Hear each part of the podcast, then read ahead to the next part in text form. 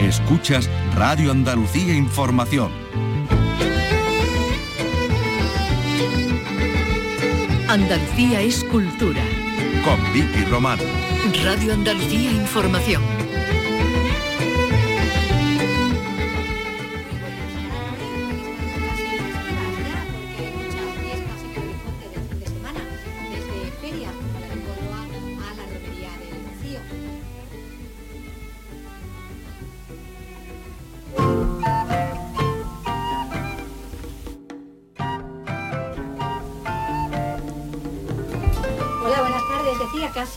Ya porque hay muchas fiestas en el horizonte del fin de semana, desde ferias como la de Córdoba a la Romería del Rocío. Y en esta última vamos a seguir profundizando en todos los aspectos culturales y patrimoniales del Rocío, con Antonio Catoni en conversación con el antropólogo social Isidoro Moreno.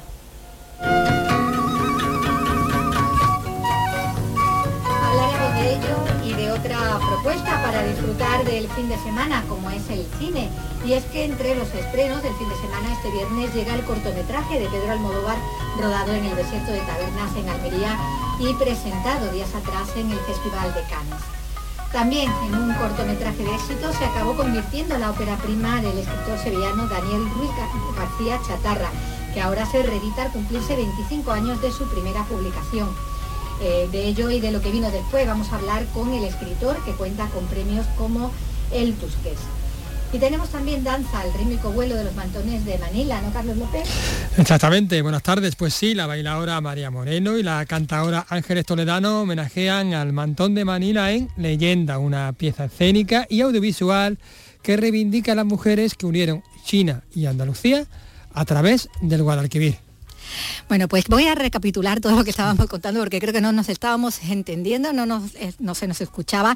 Daba las buenas tardes y decía eso, ¿no? De que es muy festivas porque tenemos muchas fiestas en el horizonte en este fin de semana, desde ferias como la de Córdoba, la Romería del Rocío.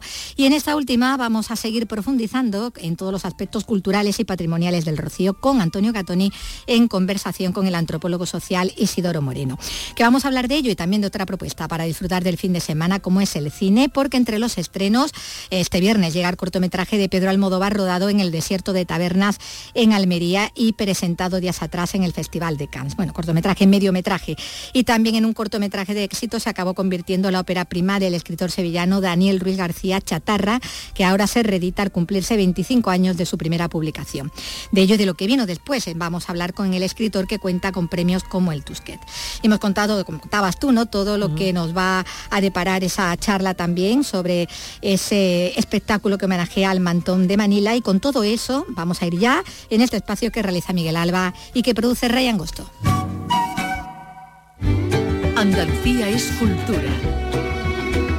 Con Vicky Román.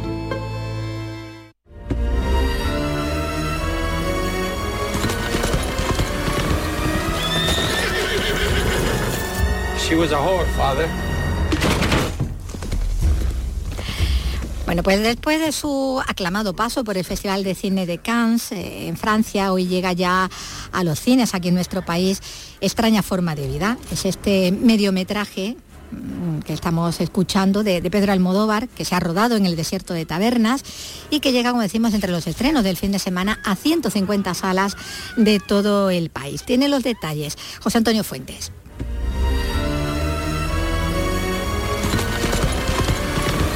Así, con la llegada de un vaquero a caballo a un poblado del oeste que en realidad es uno de los decorados del desierto de Tabernas, comienza extraña forma de vida.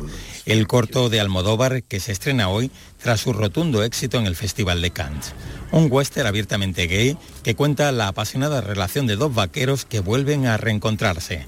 Almodóvar en sus entrevistas destaca el juego de miradas y que por primera vez se rompe el mito de los hombres duros del western cuando los dos se están vistiendo, cuando Pedro está buscando los calzoncillos que no los encuentra y el otro está en un, barreño eh, bañándose, eh, ahí es cuando, quiero decir, empezamos a conocerles porque se habla de ello. Porque estos hombres nunca, quiero decir, nunca se les ha mostrado a dos hombres deseándose en, el, en el western, pero mucho menos que hablen de eso, de lo que ha ocurrido la noche anterior.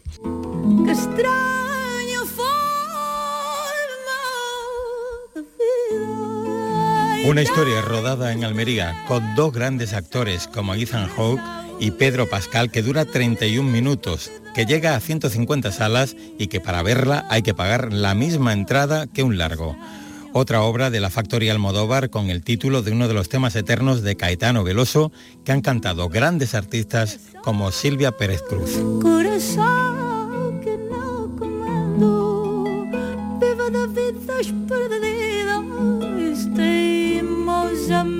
Sangrando, sangrando, corazón independiente. Y aún no, no te acompaño más para, para, para. Andalucía es cultura. Con Vicky Román.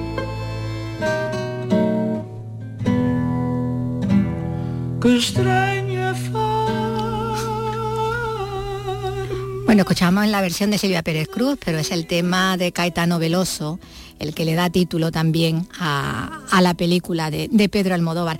Cambiamos de asunto y de algo también muy cercano al cine, como es la fotografía, porque colectivos y gestores culturales se han unido en la plataforma para la creación del Centro de Fotografía en Málaga, para poner así en valor a este arte y conectar los colectivos e instituciones que atienden la cultura fotográfica en la provincia. Nos lo cuenta Eduardo Ramos. Durante los últimos años Málaga ha creado un amplio corpus de actividades culturales con la fotografía como hilo conductor gracias al empuje y la participación de entidades y personas de todo tipo. La proliferación de propuestas y actividades donde la fotografía toma el espacio central ha sido una constante. Sin embargo, muchas veces este esfuerzo se ha hecho de forma individual. Elena Pedrosa es una de las integrantes de esta plataforma. Toda esa actividad fotográfica que se está realizando en ocasiones es como bastante individual o con una posición en la que cada ente va funcionando de manera aislada. Entonces la necesidad precisamente ante la precariedad de los fotógrafos, uh -huh. ante la situación de necesidad de conexión entre los gestores, instituciones y, y, colectivos, pues es precisamente esto que nosotros ponemos a disposición. No, no uh -huh. pretendemos crear nada nuevo que no uh -huh. exista, sino precisamente servir de unión, catalizador entre todos estos interlocutores. Según su manifiesto fundacional de este grupo, la nueva institución tiene como objetivo canalizar el potencial fotográfico de la provincia de Málaga y servir de nexo de unión y atención profesional a los fotógrafos de la provincia.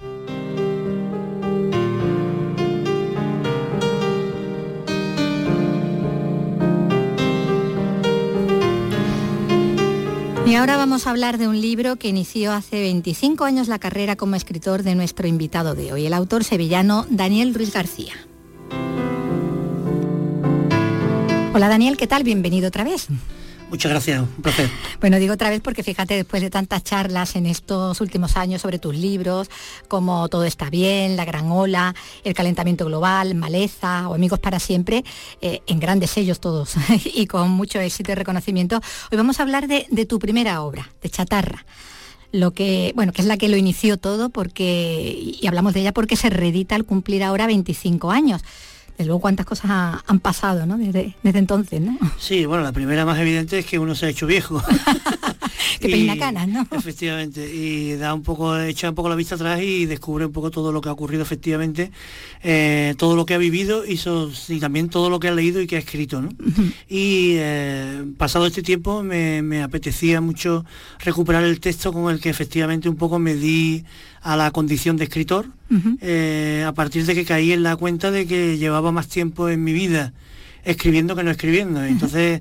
Tenía esa novela que fue, digamos, la, la, que, la que marcó un poco el inicio de todo y me vi un poco la necesidad, revisitándola en un momento determinado, de volverla a poner en imprenta, porque, uh -huh. bueno, habían pasado muchos años, pero me seguía sorprendiendo la fuerza que seguía teniendo ese texto, que, por cierto, era absolutamente inencontrable y, sí. por tanto, estaba un poco huérfano uh -huh. Y creía que, bueno, pues era una oportunidad el hecho de haber cumplido 25 años desde su primera edición. Uh -huh. Bueno, y esta reedición con el Paseo Editorial, en esta ocasión, bueno, en principio la editó Calambur, ¿no?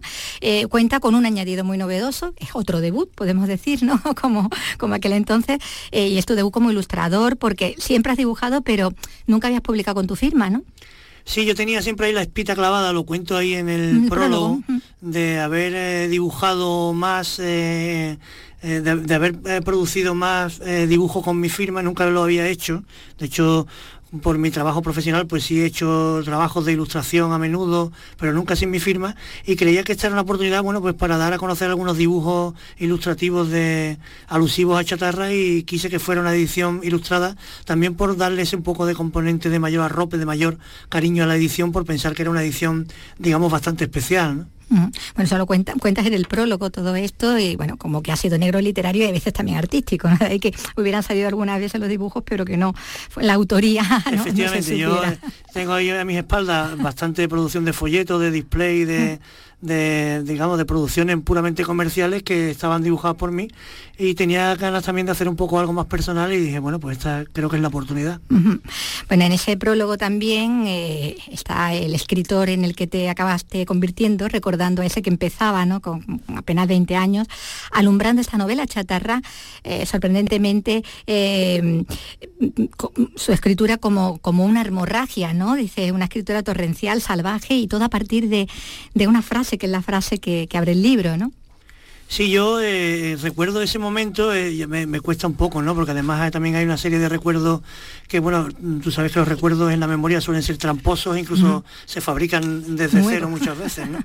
Pero sí recuerdo a ese yo de los 19 años que es cuando que cuando escribí el libro como un yo bastante indeciso, eh, bastante confundido con lo que quería hacer, lo que no quería hacer, no tenía, no tenía claro absolutamente nada. De hecho, me matriculé en periodismo en la Facultad Sí. de Sevilla, un poco por hacer algo, incluso un poco seguramente por, por vanidad estúpida, porque en ese mo- momento, parece mentira viéndolo hoy, pero en ese momento la nota de corte era elevada y mm, no estudié otra cosa que a lo mejor me hubiera interesado más, en fin, que estaba muy confundido y eh, eh, quizás en la escritura de Chatarra me mostró en cierta manera una evidencia, ¿no? Porque efectivamente fue escrito de manera, yo diría, muy, muy atropellada, con muchas ganas, con mucha hambre, pero con poco pensamiento detrás. Pero la evidencia fue que cuando terminó el de escribir, pues tenía ahí un texto, y eso de cierta manera me, digamos, me, me señaló un camino que he recorrido durante todo este tiempo, que es el camino de la escritura y de la intentación de convertirme en narrador y novelista, ¿no? Con lo cual, en cierta medida, le debo, le debo muchas cosas a Chatarra, pero entre ellas le debo también el hecho de que si yo pretenderlo me marcara el camino por precisamente por lo que comento en la, en, el prólogo y tú señalas por una primera frase, ¿no? Claro. Menudo corrió el Martinico, flechado hacia el pueblo, despavorido como iba, ni que hubiese visto a la mismísima de regla, ¿no? a la Virgen de, de regla. Bueno, tenías un primer capítulo con una niña muerta en el riachuelo y, ya, y a partir de ahí ningún plan. Sí, fue una novela donde, donde yo empecé a, indagar, indagar tanto en argumento como en, el propio estilo. Yo quería contar algo, tenía la idea de una historia que contar, eh, tenía más o menos el final, pero no tenía nada más. Entonces fue, fue, fue saliendo de mí, y, eh, lo, cuento en el prólogo y, y- y juro que fue así. Era, eh, se convirtió el texto casi en una necesidad que tenía que, que tenía que, que, que- que me sometía en momentos incluso intempestivos de madrugada a la hora de comer. De hecho me saltaba las clases de la facultad para escribir en la, en la biblioteca, porque el texto comenzó a, comenzó a convertirse en algo obsesivo que necesitaba alimentarlo continuamente, ¿no? Y el resultado fue finalmente la novela que vio la luz. Ujú, Muy, muy con las tripas. Bueno, tenías 20 años, estudias periodismo en Sevilla, como dices, pero tú querías escribir y, y a ello te pusiste, ganaste premio, ganaste reconocimiento. Y, bueno, como dices, ¿no? Es, lo que te marcaba ya un, camino. Reconoces también aquí en este, en este prólogo, ¿no? Eh, la- las influencias ¿no? que tuvo para eh, esa escritura la novela de Brais Echenique, ¿no? Lo que se refiere a las metáforas, ese estilo indirecto ¿no? que tú utilizas, que mezclaba diálogo y la narración, eh, pero también la, la influencia de Lorca. Tú citas aquí Poeta en Nueva York, pero aquí resuena el Lorca más rural, el del romancero gitano, con la noche, la luna, las mujeres oscuras desgarradas. Hay ahí el flamenco, ¿no? Hay algunos palos incluso también, ¿no? En algunos momentos, algunas frases, ¿no? De, sacadas tam- también de ahí. Mm, Y, y eso también está muy presente eh, en tus ilustraciones, ¿no?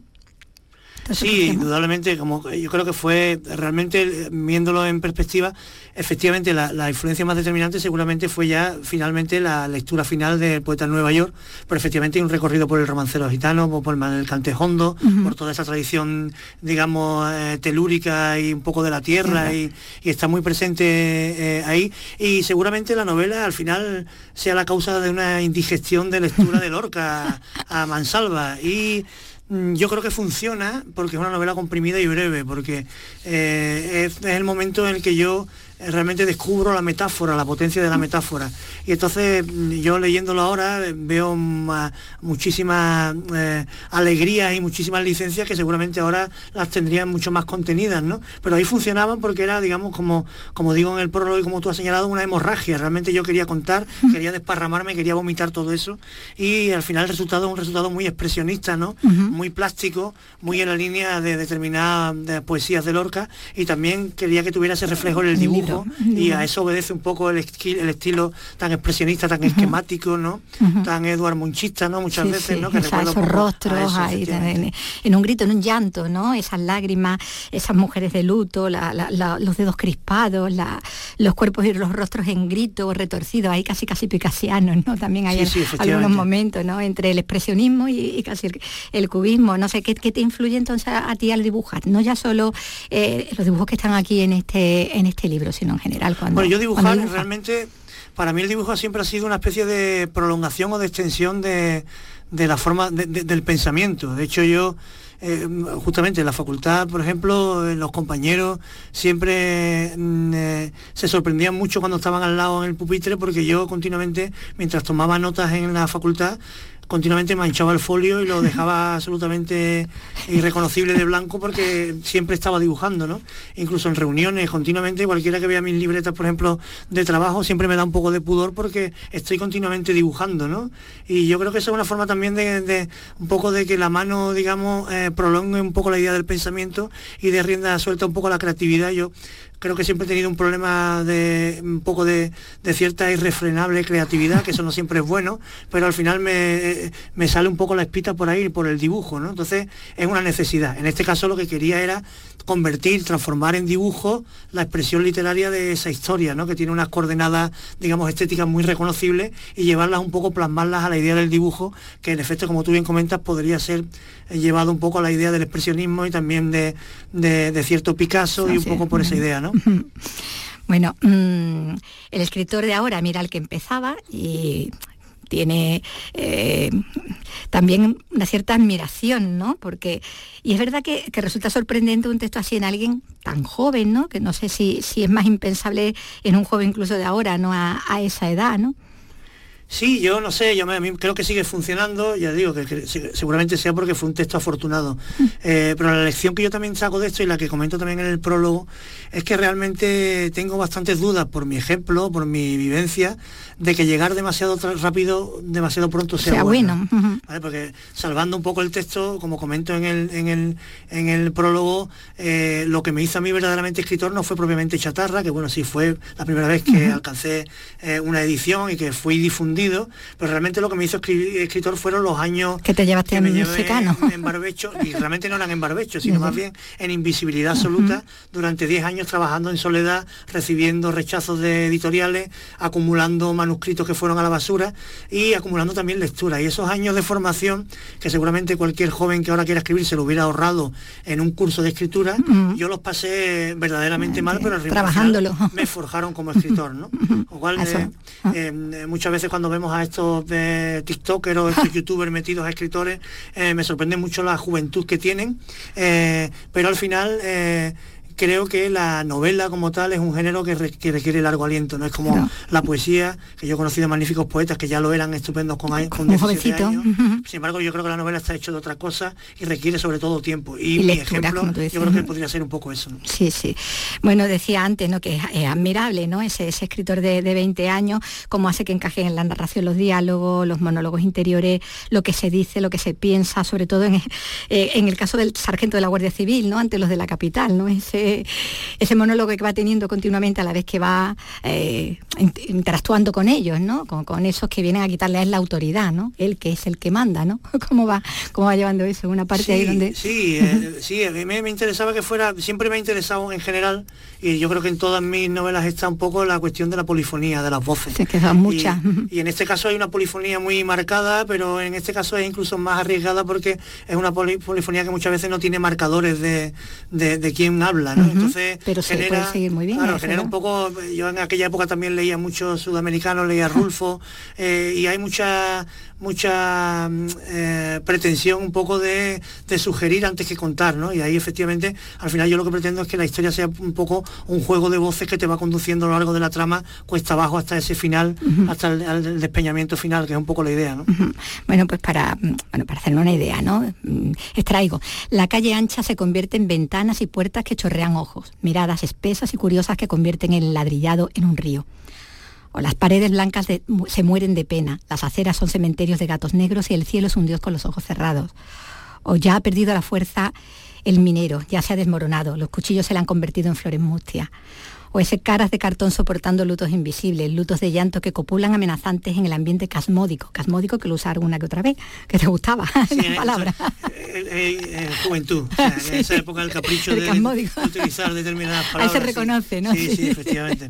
Hombre, yo hay muchas eh, hay muchas eh, cuestiones de quizás que con la mirada de hoy quizás las vería excesiva en cuanto a Mm. digamos a esa esa obnubilación por la metáfora, ¿no? Mm. Lo que pasa es que insisto, como es una novela muy breve y con capítulos muy breves, yo creo que funciona bien. Sí, sí, y En no le largo- cambiarías nada. En un largo aliento, no, yo no, de hecho yo cuando he Aquí tenido está la la edición, oportunidad yo no he tal cambiado cual. nada porque creo que funciona, Sí, ¿no? sí. Pasa que es verdad que el, el tiempo te va un poco eh, forjando eh, determinados resabios y una relación, digamos, más contenida con la metáfora, que yo creo que es una clave a la hora de la madurez de escritura, es ir eh, dosificando y haciéndolo un poquito más sobrio para ganar en efectividad también. Aquí está todo un poco, como yo decía, cochorrea, ¿no? Exactamente, es como un vómito grande, aunque quede muy escatológico, pero es un poco así, ¿no?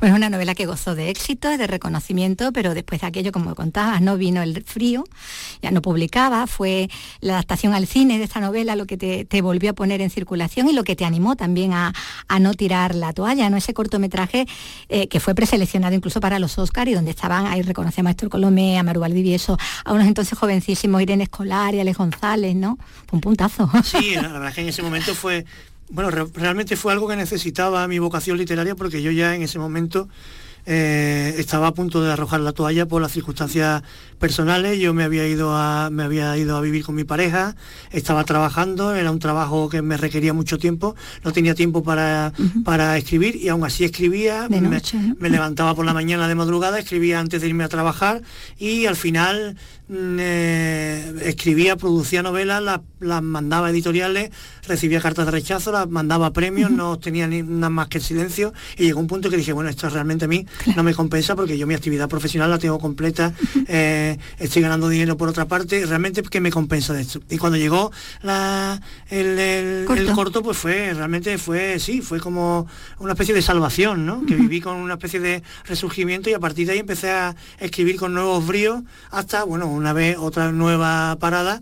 Eh, que ahí ya pensaba también en dejarlo definitivamente, que es cuando se produce ese otro milagro, que es cuando Tusquets en el año 2015 decide apostar por un texto mío y me lleva totalmente a otra dimensión. Si no, yo creo que si no hubiera sido por eso dos, esas dos suertes en el camino, yo hoy no, no hubiera escrito, hubiera dejado de escribir absolutamente, ni sería premio Tusquets, ni sería nada de lo que, lo que soy o lo que han construido de mí estas últimas novelas. Lo que se aprendiste con chatarra, ¿no? Como tú bien dices, que en la escritura no hay línea de meta, que es una perpetua carrera de fondo y que solo acaba cuando, bueno, cuando la parca te alcanza. ¿no? Sí, yo creo que al final... eh, El escritor lo no es. hay- yo creo que al final un poco en este mundo que vivimos tan ávido y tan, tan volcado sobre el relato, todo se construye con relato, realmente el relato de la vida no es un relato, es, eh, es algo que es una continuidad y que acaba cuando mueres, ¿no? Y en la literatura pasa un poco igual, yo creo que nadie se puede dormir en ningún tipo de disciplina artística, pero de- desde luego la literatura menos que ninguna porque cada vez se lee menos, eso es una obviedad, y uno tiene que ser fiel sobre todo a uno mismo, no eh, dejarse eh, de- de- dejarse adormilar por los cantos de, de sirena de lo que se lleva, sino ser consecuente con el texto y con tu obra, ¿no? Y entonces cada novela es un salto al vacío, es un salto que no sé a dónde, a dónde llega. Pero yo creo que eso tiene que ser, porque el compromiso, para mí, por lo menos como lo entiendo, del escritor, siempre es con el folio en blanco y con lo que venga después. Mm, ¿En qué estás ahora? Bueno, ahora la, la reedición, en presenta esta reedición, prologarla, eh, hacer lo- las ilustraciones, pero eh, estás trabajando ya en Pues mira, otra. sí, tengo, llevo dos años y medio trabajando porque uno, uno nunca para y de hecho ahora estoy eh, recién concluida el borrador de una novela nueva que me ha ocupado dos años y medio y es una novela en esto que decimos el salto al vacío en la que me salto al vacío completamente porque eh, es una novela seguramente la más radical de todas las que he escrito con una forma de expresión diríamos un poco incluso sa- salvaje o punk que lo, con la que pretendo dar un poco la, la vuelta de tuerca a todo lo que he hecho hasta ahora, ¿no? Y estoy contento porque me he sentido absolutamente libre escribiéndola, ¿no? Y es lo más importante, ¿no? No sé a dónde me llevará, pero estoy contento con el resultado porque mm, creo que, que es una novela que me lleva por otro sitio de experimentación que nunca había tocado, ¿no? La editorial la tienes ya, tú sigues con Sí, en principio parece que Tusquets eh, leyó una, un primer borrador, un primer, y, y no solo, sabes que bueno, las editoriales están en una línea en general conservadora, pero yo en Tusquets he encontrado justamente lo contrario. Eh, cuando yo le planteé el proyecto al editor, eh, no solo me disuadió para que no fuera por ahí, sino al contrario, me dijo que asumiera más riesgo, que fuera por ahí, que arriesgara y que, que había un texto valiente y potente que, y que podía llegar a algo interesante. Así que sí, parece que será con Tusquets. Bueno, pues estamos deseando ya, ya leerla. ya hablaremos ¿no? de, de ella en cuanto se, se publique. Ahora lo que se trata es bueno, de volver a, a sumergirse en este chatarra, en esta chatarra que fue tu, tu primera obra y, y cumple ya 25 años, 25 años que, que empezó esta trayectoria publicando de, de Daniel Ruiz, al que esperamos ya con la siguiente. Muchas gracias. Muchísimas gracias a ti, Vicky.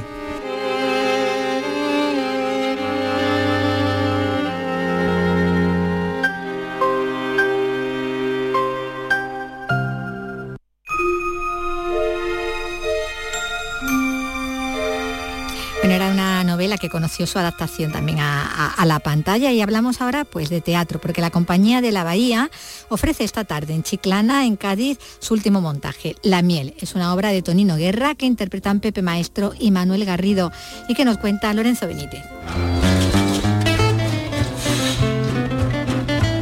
En las tablas del escenario, dos personajes hermanos que se reencuentran años después con distintas visiones del mundo, como explica el director Ramón Bocanegra. de dos formas aparentemente diferentes de haber vivido la vida, de dos puntos de vista diferentes, del cosmopolita, del, del que ha viajado mucho por el mundo y el que se ha quedado en su sitio y en su pueblo desde pequeño. La representación comenzará a las 8 de la tarde en el Teatro Moderno.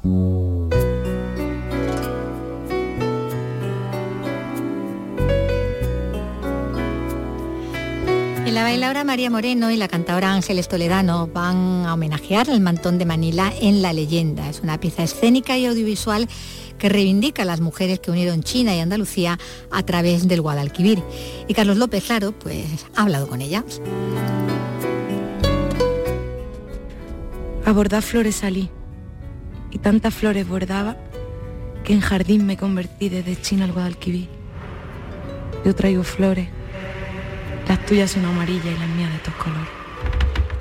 Hay una prenda del vestuario popular que ha saltado los cielos de los museos y las cenas de gala, un símbolo de la elegancia, la belleza y la celebración que guarda una historia que viaja en barco desde China hasta Sevilla y que ahora se convierte en una pieza escénica que suena así.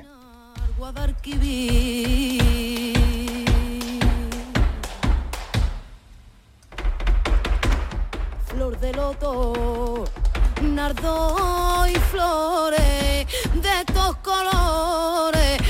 Bordo la rosita blanca, bordo el paro cantó la orquídea blanca de este manto. Yo traigo flores.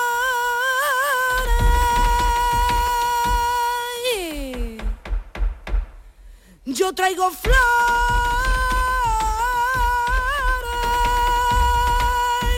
Las tuyas son amarillas, la mía de todos colores. Las tuyas son amarillas,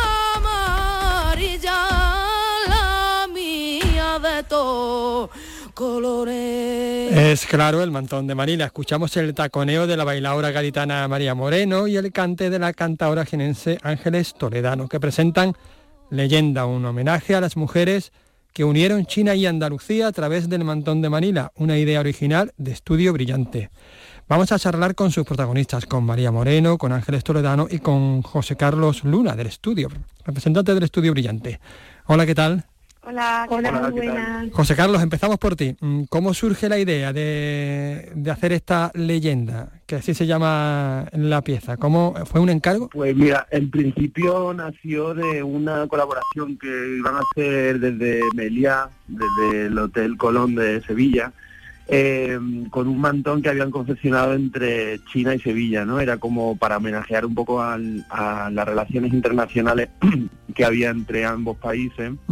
Se, se, hizo, digamos, como un mantón de Manila que empezó en China y acabó por confeccionarse en, Sevilla.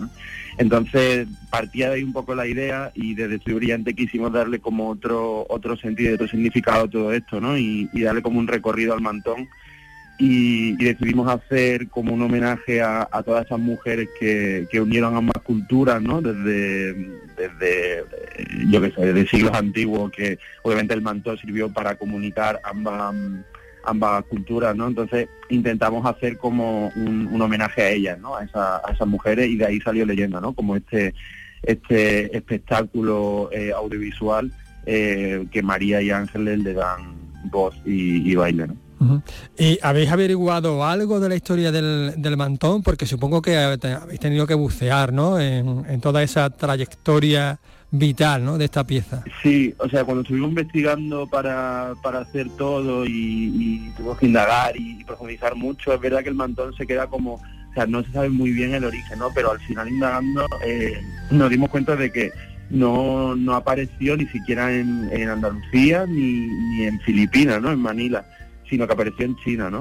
Uh -huh. y, y, yo creo que de ahí, eh, de esas formas y símbolos que, que, se bordan, ¿no? En el mantón, de flores, de pájaros, vienen muy dados de la cultura, de la cultura nipona, ¿no? Y al final creo que tiene como un recorrido bastante grande que llegó a Andalucía y sobre todo a los pueblos de, de Aljarafe, ¿no? En esos años 40, 70 y ahí se empezó como a popularizar, digamos, como el, el bordado, ¿no? Uh -huh. y, y, a través de, de, las cigarreras de Sevilla o, y de otras figuras, digamos, de mujeres que empoderaron esa prenda de vestir, al final se ha convertido en un, en un símbolo ¿no? de, de Andalucía. Uh -huh. Porque de eso se trata, se trata de historias de, de mujeres, quizás mujeres anónimas. María, eh, ¿entenderías el baile flamenco sin el mantón? Eh, pues la verdad que a mí me parece una, una pieza fundamental, uh -huh. eh, una pieza que además, como yo siempre digo, me parece atemporal porque o sea, tiene siglos y, y hoy en día es algo también muy actual. Y, y, además me llama mucho la atención porque es algo que realmente no, no, no ha cambiado. Uh -huh. Entonces, o sea, como que sigue sigue la moda y sigue la actualidad y lo seguimos utilizando y pero es la misma prenda, entonces me parece me parece una de las maravillas que tiene que tiene el mantón de Manila, que, que está ahora mismo actualmente de moda, lo seguimos lo seguimos utilizando y, y es la misma prenda con la que se empezó, entonces me parece una maravilla. En la pieza, de hecho, bailas con un mantón, es decir, el mantón, de hecho, es un recurso, pero también supongo que un reto, ¿no? Porque no será fácil, ¿no? Bailar. bueno, eh, no es fácil, ¿no? Porque, bueno, todos los complementos tienen su, su qué, ¿no? Y tienes que, bueno, pues que estudiarlo y para que puedas utilizarlo de una manera, pues, pues muy muy normal y que sea algo con lo que lo que te sume y no y no te reste entonces lógicamente tienes que pues echarle su, sus horas ahí en el estudio uh -huh. y, y además todos son tan tan diferentes entre sí, hay diferentes pesos, diferentes tamaños, entonces pues bueno, también buscarte el adecuado para lo que quieras hacer en ese momento, para, para lo que para la imagen que quieras buscar, o sea que tiene su, su estudio, ¿sabe? Que no puedes ahí utilizar, creo que cada mantón tiene su su característica peculiar dependiendo para lo que quieras hacer y, y, la imagen y para lo que necesites moverlo y el tipo incluso también de movimiento que, que quieras hacer. Entonces sí tiene su tiene su estudio ahí. Cada mantón tiene su, su personalidad. Eh, Ángeles, el cante también está plagado de letras alusivas precisamente a, a esta prenda, supongo que tampoco se entiende el cante hondo, el cante flamenco sin el mantón, ¿no? Bueno, eh, realmente sí que es verdad que, que visualmente lo hemos visto muchísimo, aunque no se suele utilizar en sí como, como una prenda que, que le demos un, un uso como por ejemplo en el baile, pero bueno, creo que es algo más estético, ¿no? Y eh, sinceramente yo no, no, no lo suelo utilizar mucho, pero pero bueno, sí que es una prenda que me, que me encanta y que, o sea, admiro la belleza que, que, que tiene el mantón, ¿no? Creo que es una obra de arte completamente, cómo lo borda, eh, me parece fascinante. Eh, y bueno, en cuanto a las letras, por ejemplo, eh, encontramos, eh, bueno, la primera letra fue una adaptación que hicimos para que contara un poco la historia, pero tampoco queríamos ser muy, muy explícitos. Y, y bueno, la, la siguiente letra de Yo traigo flores, pues también es una letra popular realmente de flamenco que siempre hemos utilizado y que la hemos adaptado también un poco a, esta historia que queríamos contar. ¿Y qué significa para ti eh, trabajar en un, en un proyecto así? Un proyecto de investigación, digamos, de empoderamiento de la mujer. Bueno, pues a mí, sea, todo lo que sea empoderarnos para mí es súper satisfactorio, ¿no? Y aparte también pues trabajar con Estudio Brillante, María, eh, y con todo el equipo que, que trabajamos, eh, ha sido súper enriquecedor, ¿no? Y para mí es un completo aprendizaje que, que bueno, que, que me encanta, me encanta vivir porque para eso para eso estoy aquí, ¿no? Para aprender y para, nutrirme de, de mis compañeros y para disfrutar de ellos y, y eso es lo que más lo que más feliz me hace, unido también, obviamente, a, a que se le dé valor a la figura de la mujer, que, que mucha falta nos hace. Eh, María, te traslado la misma pregunta de, de Ángeles. A ti como mujer, como mujer joven también como, como Ángeles, eh, participar junto a ella, que además vosotras tenéis una relación profesional, personal eh, estrecha, por ejemplo, con, con la última, con tu último proyecto, con Soleá. Eh, ¿Qué significa para, para ti también? Pues para mí, como no me voy a repetir lo mismo que ha dicho Ángeles, para mí también una maravilla, tanto con la productora, con el equipo de realización, con Ángeles, por supuesto, todo, ¿no? Eh, Súper especial, ¿no? Y luego, me, o sea, la temática me encanta porque además yo soy amante de los mantones de Manila. A mí, yo tengo dos vicios en la vida que son mantones de Manila y el coral. Son dos cosas que me, me apasionan. Y luego el mantón me parece que volver a recordar que es una pieza que, que se hace a mano y creo que ahora mismo eh, es, es bonito volver, volver a poner eso en valor, que quizá a veces se nos olvida que es una pieza que se llevan años haciéndola. Entonces, recordar a, esas mujeres desde, desde ahí, desde ese punto artístico y desde esta, esta pieza tan nuestra, que a veces utilizamos y, yo misma incluso a veces se me olvida que llevo una pieza que, está hecha durante años por mujeres que, que solamente ellas pueden hacerlo. Esto no, un, mantón bordado no lo puede hacer una fábrica, lo hacen esas mujeres tan maravillosas en- en esos sitios pequeñitos y salen estas piezas tan, tan maravillosas. Entonces, el realzar esa, ese mantón a través del baile, con el cante de ángeles y, con todo lo que ha conllevado esa pieza, es algo muy bonito y que te hace que, que- que vuelvas a recordar un poquito esas raíces que creo que son tan fundamentales y, y que mm, siempre es bueno ponerla en valor para que no, no se nos olvide que además hoy en día sigue habiendo mujeres que hacen esas maravillas. Entonces a mí la idea me, fascinó desde el principio.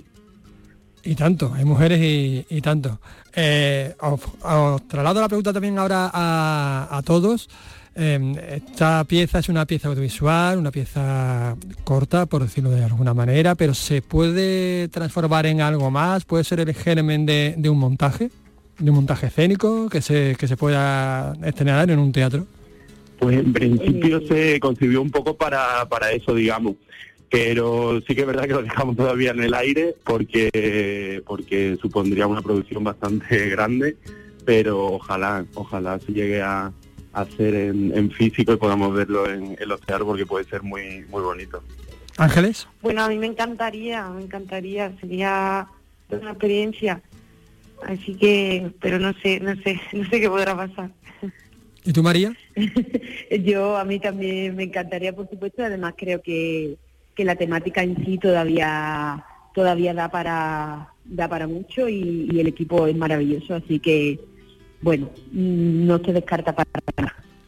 Bueno, pues mientras llega y no llega, podemos ver a Ángeles Toledano y María Moreno conjuntamente con Soleá. Creo que la, la próxima cita es en el Festival de Itálica, si no me equivoco, ¿no, chicas? Sí, ¿no? Sí, estamos en el Festival de Itálica el 29 de junio y 1 de julio. Estamos dos días en ese sitio tan maravilloso. Y a José Carlos Luna, a Joseca con Morreo, con su banda, también tiene ese punto del sur, ese punto andaluz y, y folclórico, que no sé si también eh, se presentan conciertos en, en verano. Pues sí, sí, sí. Aparte de, de Estudio Brillante, también estamos con Morreo, así que estaremos mm, durante todo el verano girando ahora en el Primavera Sound y, y en más festivales.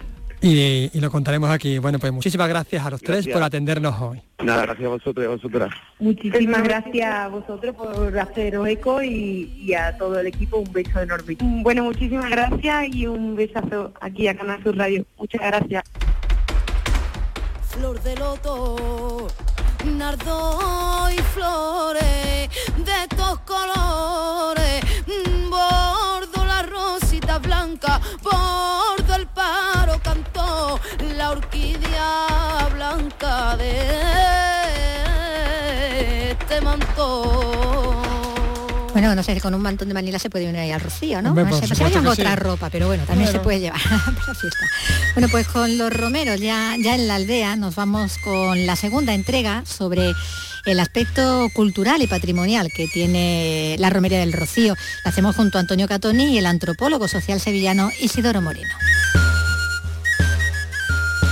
Eh, hace 30 años, eh, Juan Pablo II dijo que todo el mundo sea rociero.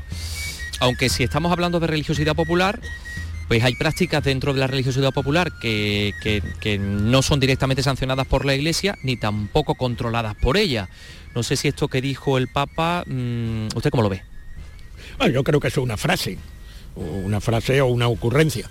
¿no? Eh, lo de la ocurrencia no es solamente los políticos de oficio. ¿eh? Eh, toda la gente que tiene poder tiene ideas a veces y tiene mucha ocurrencia.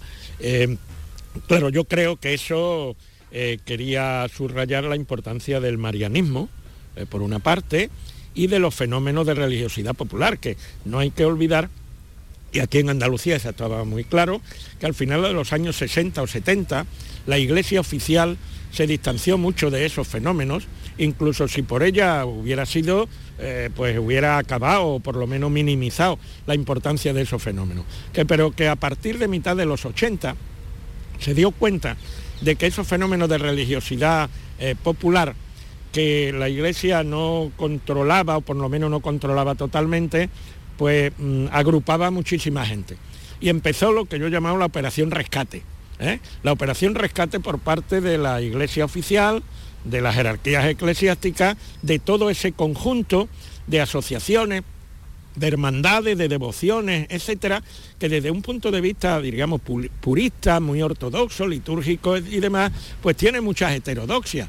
¿eh? Nada más que hay que escuchar o que leer lo- los mensajes de los obispos, etcétera, etcétera, que por una parte eh, pues están orgullosos de esa religiosidad popular y por otra le están riñendo continuamente a las cofradías y diciendo lo que no deben ser, etcétera, etcétera. El propio Papa Juan Pablo II dijo hay que sacudirse el polvo del camino. Claro, no sé exactamente a qué polvo se refería, pero eh, eh, bueno, claro, es lo uno y lo contrario. Es la ambivalencia o la ambigüedad permanente entre lo que podríamos denominar religión oficial con toda su cohorte de jerarquías, etcétera, etcétera, y religiosidad popular. Es decir, cómo vive la mayoría de la gente esos fenómenos de religación, ¿eh? de relación con algo externo, algo sobrenatural, pero con relación también a algo externo al propio individuo que es el nosotros colectivo. Lo identitario es absolutamente fundamental para explicar el fenómeno del rocío y explicar otros muchos fenómenos festivos andaluces. Estamos hablando con Isidoro Moreno, antropólogo social, bueno, una, eh, en fin, una referencia absoluta para quien quiera hablar de Andalucía, de la identidad y de todas estas cosas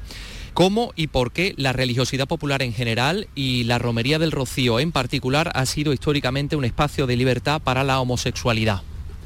Bueno, a ver, la, fiesta, cualquier fiesta, eh, tiene mm, básicamente, o sea, reduciendo mucho eh, el análisis, eh, tiene dos vertientes que son contradictorias, pero las dos existen. por una parte, tienen la función de visibilizar eh, las jerarquías sociales, eh, el poder y también los valores dominantes, pero tiene también otra vertiente, que es que son momentos de fractura, de fisuras, de funcionamiento menos rígido de esa estructura.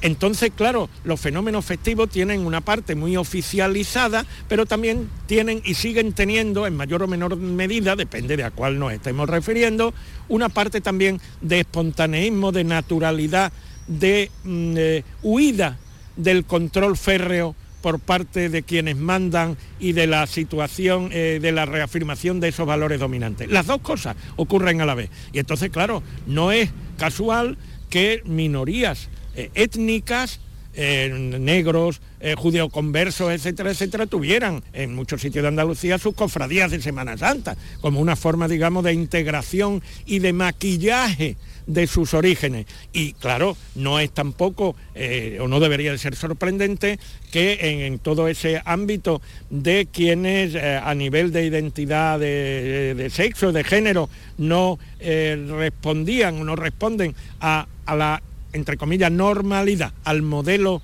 eh, prefijado y, su normativo único, el normativo, pues también evidentemente las situaciones festivas, las asociaciones que tienen que ver con la organización y la vivencia en esas fiestas, etcétera, etcétera, pues sea un terreno donde han podido estar relativamente menos vigilados, relativamente más libres que en las situaciones cotidianas. Por cierto, a ese, respecto, déjeme que mencione unas imágenes que aparecen en ese documental de hace más de 40 años, el documental Rocío de Fernando Ruiz, donde aparecen, como se llamaba entonces, los mariquitas del, pueblo, eh, bailando, vestidos de gitana, en, medio de una parada rociera. ¿no? Han pasado, como decíamos, de ese documental de Fernando Ruiz 40 años, censurado los primeros años de la democracia, porque recordamos, uno de los intervinientes señalaba directamente con nombres y apellidos a responsables de la, de la represión. Eh, en Almonte en el año 1936, película fue secuestrada, que le valió una multa al autor. Un documental en el que usted además participó eh, aportando ese punto de vista que era absolutamente innovador también en aquel tiempo. ¿Cómo analiza hoy a distancia aquel trabajo de Fernando Ruiz, el documental Rocío? Bueno, yo creo que claro, todos los trabajos, todas las producciones culturales hay que situarla en un marco de espacio-tiempo. ¿eh? Eh, evidentemente esa producción eh, se hizo en momento de eso que se llamó la, transición política, donde se empezaba a poder hablar en libertad de determinados fenómenos y no necesariamente de repetir las versiones oficiales, tanto políticas como eclesiásticas, etc. Claro, Fernando Ruiz mm, se creyó que había más libertad de la que había.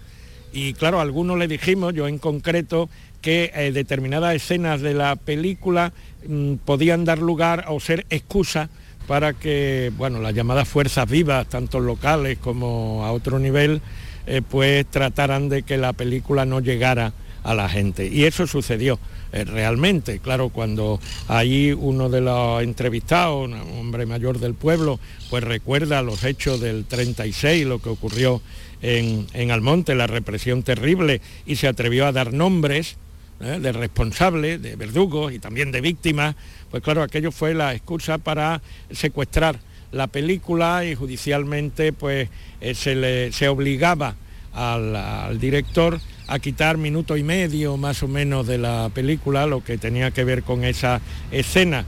Eh, claro, como también Fernando se empeñó en que no lo quitaba, pues la película que sí se llegó a proyectar incluso en cines comerciales durante algunas semanas y demás, luego pues eh, fue, eh, digamos, mm, eh, declarada maldita, ¿no? Y imposible de volver a, a proyectarla. Y con eso se perdió una parte de una gran riqueza, ¿no? Porque la película es mucho más allá, va mucho más allá de una denuncia política o de algo eh, de, de- activar la memoria histórica del 36 y la manipulación de la Virgen del Rocío por parte de, digamos, de los sectores más reaccionarios. La película tiene muchos valores, es una mirada eh, que no repite eh, la mirada que hasta entonces había tenido el Rocío en el cine, ¿no? Una mirada digamos acaramelada, Florista, costumbrista. eh, costumbrista, eh, eh, folclórica en el sentido peyorativo del, del término folclórico y que eh, cuestionaba determinadas verdades, ¿no? Y bueno, evidentemente la película está hecha desde desde una mirada determinada, tampoco es multidimensional en ese sentido. Eh, eh, eh, claro, lo que algunos actuamos allí cuando se nos pidió mm, eh, nuestra contribución desde nuestro ámbito profesional, el mío de la antropología, de los análisis sobre estos fenómenos y sobre la religiosidad eh, popular eh, andaluza, pues evidentemente pues ahí planteamos lo que creímos eh, conveniente. Eh, por ejemplo, el, final de la película en que su director sí me echó cuenta para eso eh, fue una idea mía, ¿no? De que la película terminará con unas imágenes, la fotografía es espléndida, es de un fotógrafo, de un cámara portugués, que luego trabajó conmigo en algún otro documento mm, posteriores para, para televisión. Eh, eh, de, mm, de esas manos entrelazadas que, que llevan las andas de la Virgen y tal, al que yo, eh, al menos la, la idea, la intención, es, eh, y de fondo, digamos, una, una copla que en el cante de Salvador Contenido social, el contenido de lucha de los trabajadores, decía. identitario del nosotros, eh, el nosotros colectivo del pueblo. Con el esfuerzo de mis manos, la vía tengo que ganar. También van a servir mis manos para buscar mi libertad. El pueblo lleva su símbolo, pero desde la cámara se fija en las manos del pueblo, entrelazadas eh, todos a una, todos a una, en este caso llevando a la Virgen del Rocío, claro, como metáfora de que si todos fuéramos a una en este país, en Andalucía, pues otro gallo nos hubiera cantado y nos cantaría. Eh, no me resisto a tocar otro asunto, la TV3 catalana, ¿por qué se ridiculiza eh, la Virgen del Rocío? ¿Entra dentro esto de la postura un poco del nacionalismo de denigrar a los, a los otros? ¿Qué piensa usted? A ver, yo, mm, eh, o sea, antes de nada, y algo escribí a ese respecto en algún diario digital, en este caso, mm, eh, yo defiendo la libertad de expresión y por tanto defiendo que cada quien evidentemente pueda expresar lo que cree conveniente. Ahora bien, soy muy crítico con los sarcasmos que tienen que ver con los de abajo, quiero decir. Eh, si se quiere hacer sátira, yo creo que hay que hacerlo de los poderosos, de los que mandan, de los de arriba. Y los andaluces en Cataluña, esto salió en TV3, no por casualidad, los andaluces en Cataluña, aunque muchos de ellos están ya bastante integrados en la sociedad catalana, etcétera, históricamente, sobre todo desde los años 60 del siglo pasado, pues fueron las clases populares, eh, los, los inmigrantes ahí a Cataluña. Entonces, la Virgen del Rocío, más allá de ser una imagen religiosa, es un símbolo para muchos andaluces. Si tú vas, y yo lo he hecho y tengo, bueno, muy buena relación, incluso reconocimiento, placas, etcétera, de, de muchas asociaciones eh, de migrantes andaluces en Cataluña, eh, si tú entras en, muchas de estas sedes, mm, hay un rinconcito con una imagen de la Virgen del Rocío. Y no es que eso sea una hermandad del Rocío, y no es que la gente sea católica, apostólica, romana, devotísima, etcétera. Es que la Virgen del Rocío, para muchos andaluces, y más en la inmigración en Cataluña, incluso que en Andalucía, yo diría proporcionalmente, es un símbolo de ellos mismos, del nosotros colectivo, es un símbolo identitario. Ese símbolo identitario es también religioso, de acuerdo. Entonces eso hay que tenerlo en cuenta a la hora de, mm, de- tratar de forma humorística eh, digamos, ese hecho, pero también es necesario de tenerlo en cuenta a la hora de criticar ese tratamiento. ¿eh? Porque, claro, hay sectores que lo único que han subrayado es que era un ataque a los sentimientos religiosos, etc. Yo diría que, antes de nada, a los sentimientos identitarios como andaluces. ¿verdad? Eh, entonces, claro, ahí se han unido evidentemente eh, las dos cosas. Eh, yo creo que, em, digamos, yo estoy soy contrario a la censura, soy contrario a que haya leyes que condenen el que alguien se sienta dolido, porque claro, cada uno nos podemos sentir y sentar como podemos y donde podemos, pero sí creo que es sensato es incluso obligado moralmente, éticamente, tener en cuenta cuáles van a ser los resultados de determinadas ocurrencias o de determinados ataques. Sobre todo cuando eso entra en el ámbito de lo identitario, del nosotros colectivo. Esto también lo podemos aplicar a, otras sociedades, a otras culturas, a otras creencias, porque muchas veces lo que está detrás de una adscripción religiosa es estar detrás de una adscripción colectiva a un nosotros, a un pueblo, a una historia, a través de lo religioso, claro, también puede ser a través de, lo deportivo, de un equipo de fútbol, etcétera, etcétera, pero ahí está detrás de lo identitario. Y el ámbito de lo identitario es un ámbito muy delicado para tratarlo con frivolidad. Ha sido un auténtico placer hablar del Rocío, de la Romería del Rocío, en este jardín en el que nos hemos reunido con, con Isidoro Moreno, antropólogo social. Gracias, Isidoro. Gracias a vosotros.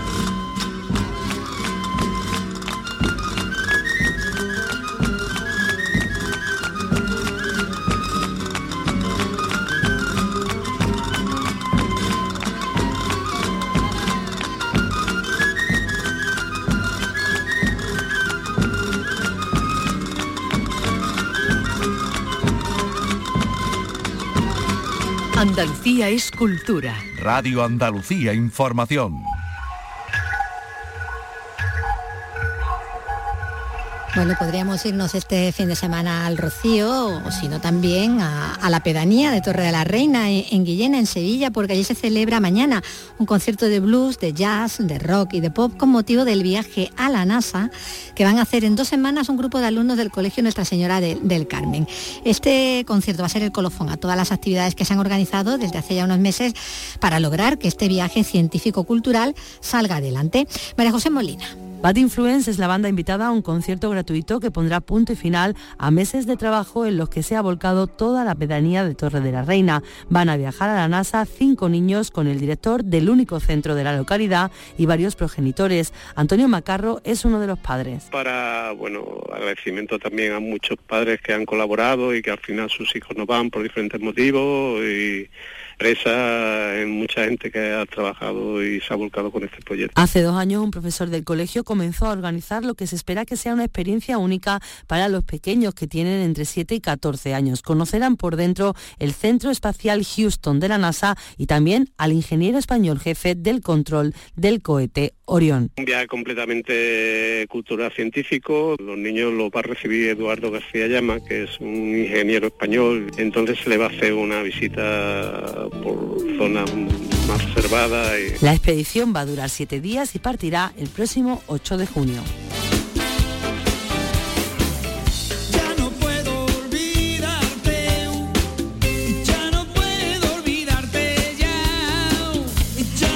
Vamos a ir ya con, música, felicitando hoy por sus 64 cumpleaños a Raimundo Amador, que comenzó en el flamenco en tablaos acompañando a Fernanda de Utrera, que en el tablao de los gitanillos conoce también a Camarón de la Isla y a Paco de Lucía, colaborando posteriormente en la grabación de un hito de la leyenda del tiempo. Ya a mediados de los 70 conocería a Kiko Veneno, y junto con su hermano Rafael, Rafael Amador, formarían el grupo Veneno. En el 81, de nuevo con su hermano, empezarían una nueva etapa fusionando flamenco y blues en la reconocida, tan conocida Pata Negra. Pues tras la disolución de la banda, vendría su carrera ya en solitario a partir de 1995, cuando lanzó su primer disco, eh, Gerundina, en el nombre de una de, de sus guitarras, donde sonaba sonó como gran éxito este Boyere.